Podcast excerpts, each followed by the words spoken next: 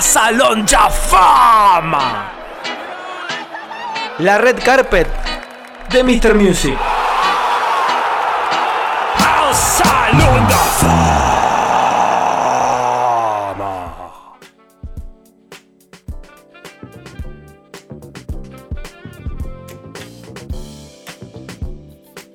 Sí, señores, seguimos aquí en el show. El show de la entrevista. Pero bueno, felices de charlar con alguien en esta cuarentena eterna. ¿O no? Por suerte. Se está abriendo ahora. Sí, por suerte se afloja un poco ahora, este fin Sí, de a partir de hoy ya no hay libre circulación de documentos. No, no, no. Va a Solo ser el fin de No, semana. pero solo los fines de semana. Por eso, pero bueno, ya tenemos tres días y feriados sin documento, o sea, sin número de documento. Sí, Sí, Sí. sí. sí, sí, eso ya, ya es un gran paso. Bueno, ojalá sea para bien y que no haya retrocesos, digamos. Sí, sí.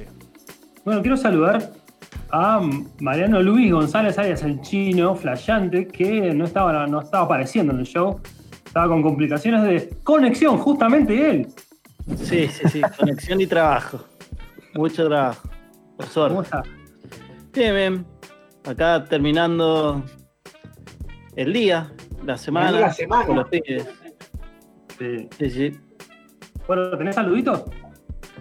Tengo saluditos. Pablo de Godoy Cruz dice que bueno está la radio. Le encanta todos los temas que puse yo, por supuesto. Así que le mandamos un, un abrazo grande. Bueno, me Juanpi. ¿no me vas a preguntar a mí cuál es el artista más influyente? Pues Pero no por lo he dicho. supuesto. Era la pregunta que iba a hacer. No, pero es que la esa tampoco. Perdón, Jero, no te escuché. La pregunta eh, en realidad es eh, si John Lennon es el artista más influyente de la historia. Para vos. Para mí, sí, no. O sea, sí, obviamente vos ponés, qué sé yo, para mí va a ser Kurt Cobain, ¿no? Pero Kurt Cobain siempre decía que John Lennon era su ídolo. Este, que eso, o sea, indirectamente, indirectamente sí. Sí, sí. Pero ahora, por ejemplo, ahora, 80 años, estoy leyendo justo un libro de Sergio Marchi que se llama Room Service, que cuenta Sí. anécdotas y cosas de, de rock. Sí. Habla sobre John Lennon y yo te digo, estaría cancelado como Michael Jackson. Sí.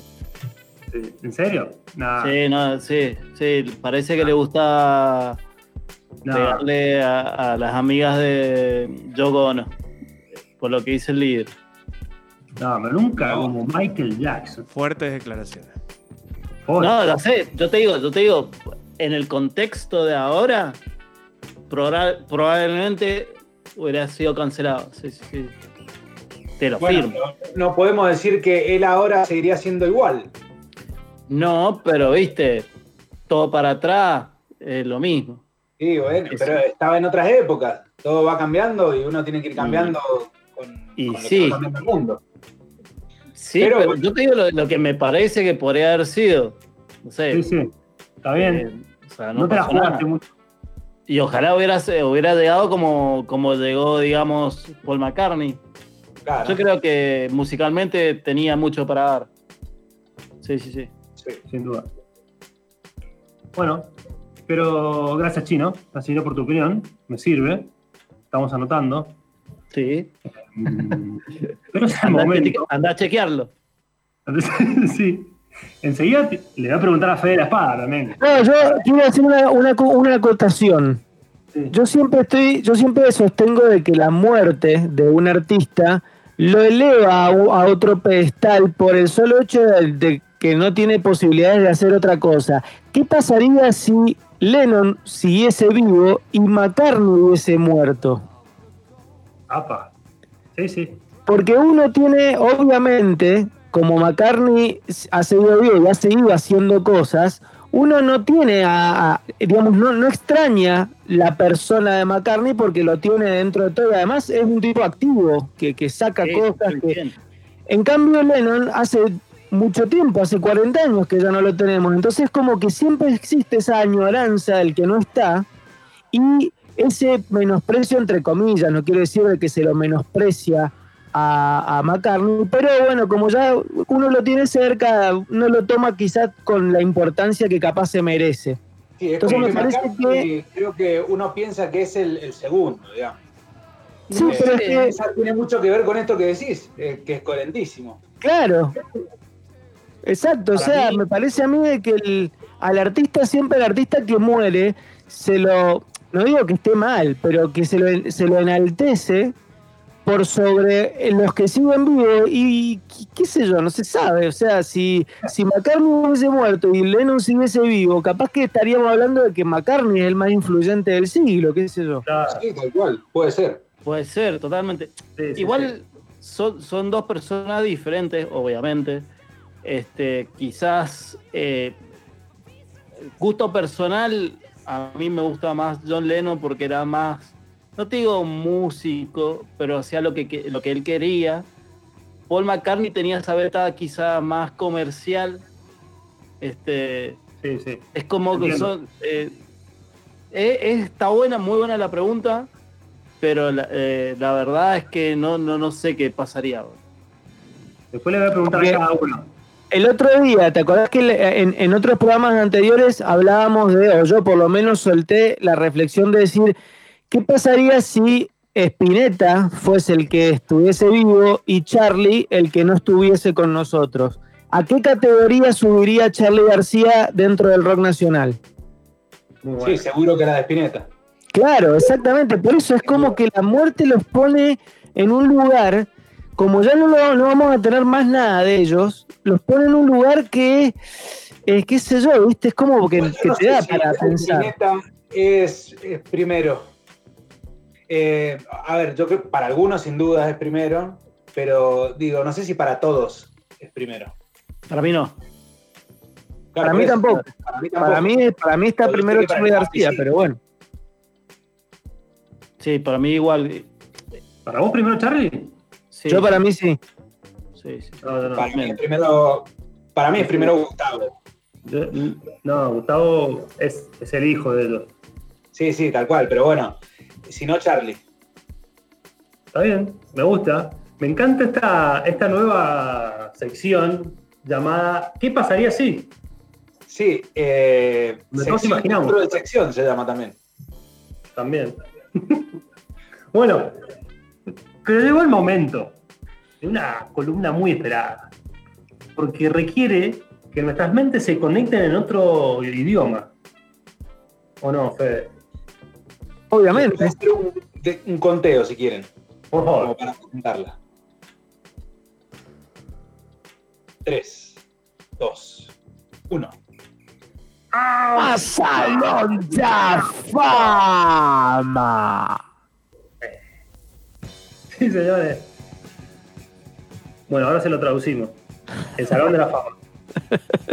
El Salón de la Fama en portugués y con delay. Sí, señores, esta columna tiene que ver con ese disco que cumple una cierta cantidad de años que hacen que la banda llegue a nuestro Salón de la Fama. Ah, hace que colguemos el cuadro en nuestra pared, aquí en la pared del show del rock. Eh, podemos ver un montón de cuadros, no se los puedo contar, pero hoy está entrando una banda, gracias a un disco. Vamos a escuchar de fondo, Rodri, ¿subís? Bueno, los inconfundibles. Led Zeppelin. Hace 50 años sacaban su tercer disco, Zeppelin 3. Un disco que marca un punto de inflexión musical para la banda. Venían. Es el tercer álbum en tres años para Zeppelin. Una carrera muy, muy veloz. Y encima con muchos hits, ¿no? Con eh, Zeppelin 1 y 2, recuerdan la cantidad de temazos que tenían. Sí, con un, con un Robert Plant ya en, en modo Dios. Sí, sí un plan de Page eh, a otro nivel. O sea, después de esos dos discos, eh, la historia de este disco es así. Se van a la campiña galesa, a medio a un retiro flashero para conectar musicalmente. y empiezan a, a salir las canciones y los temas. Mira, Rodri, pasá la siguiente cortina. Al estar en ese campo galés, adquiere la música de ellos un- una cuestión más eh, instrumental, más folk, más guitarrera y bluesera. Hay blues del Delta. ¿Qué necesario que es para las bandas irse de- en, en esas especies de retiros creativos? Eh, porque, Sí. viste, todas las bandas tienen esa, esa anécdota o esa ida a un lugar especial tipo familia. Exacto. Tenía un, bueno, un tinte muy hippie este disco, porque fue gestado ahí, ¿no? En, en en un gran momento y en ese momento de reflexión entre pensar qué onda con la fama, soy una superestrella del rock y me estoy comiendo esta y hago una canción, un disco más, más tranquilo, más natural, más desde el corazón y sale Zeppelin 3. Eh, este tema se llama Friends. Es un hermoso tema. Otro tema que estaba en el disco, puedes pasar, Rodri, es un clásico de blues. Podríamos, podría ser un viernes de blues. Evidentemente, en ese retiro eh, querían tocar muchos estilos de música. Claro. Se basaron quizás como en un disco que es eh, más un estilo de música y una continuación. Exactamente. Qué Bueno, había un ambiente con una imaginería hippie, folk, blues, eh, de Robert Johnson.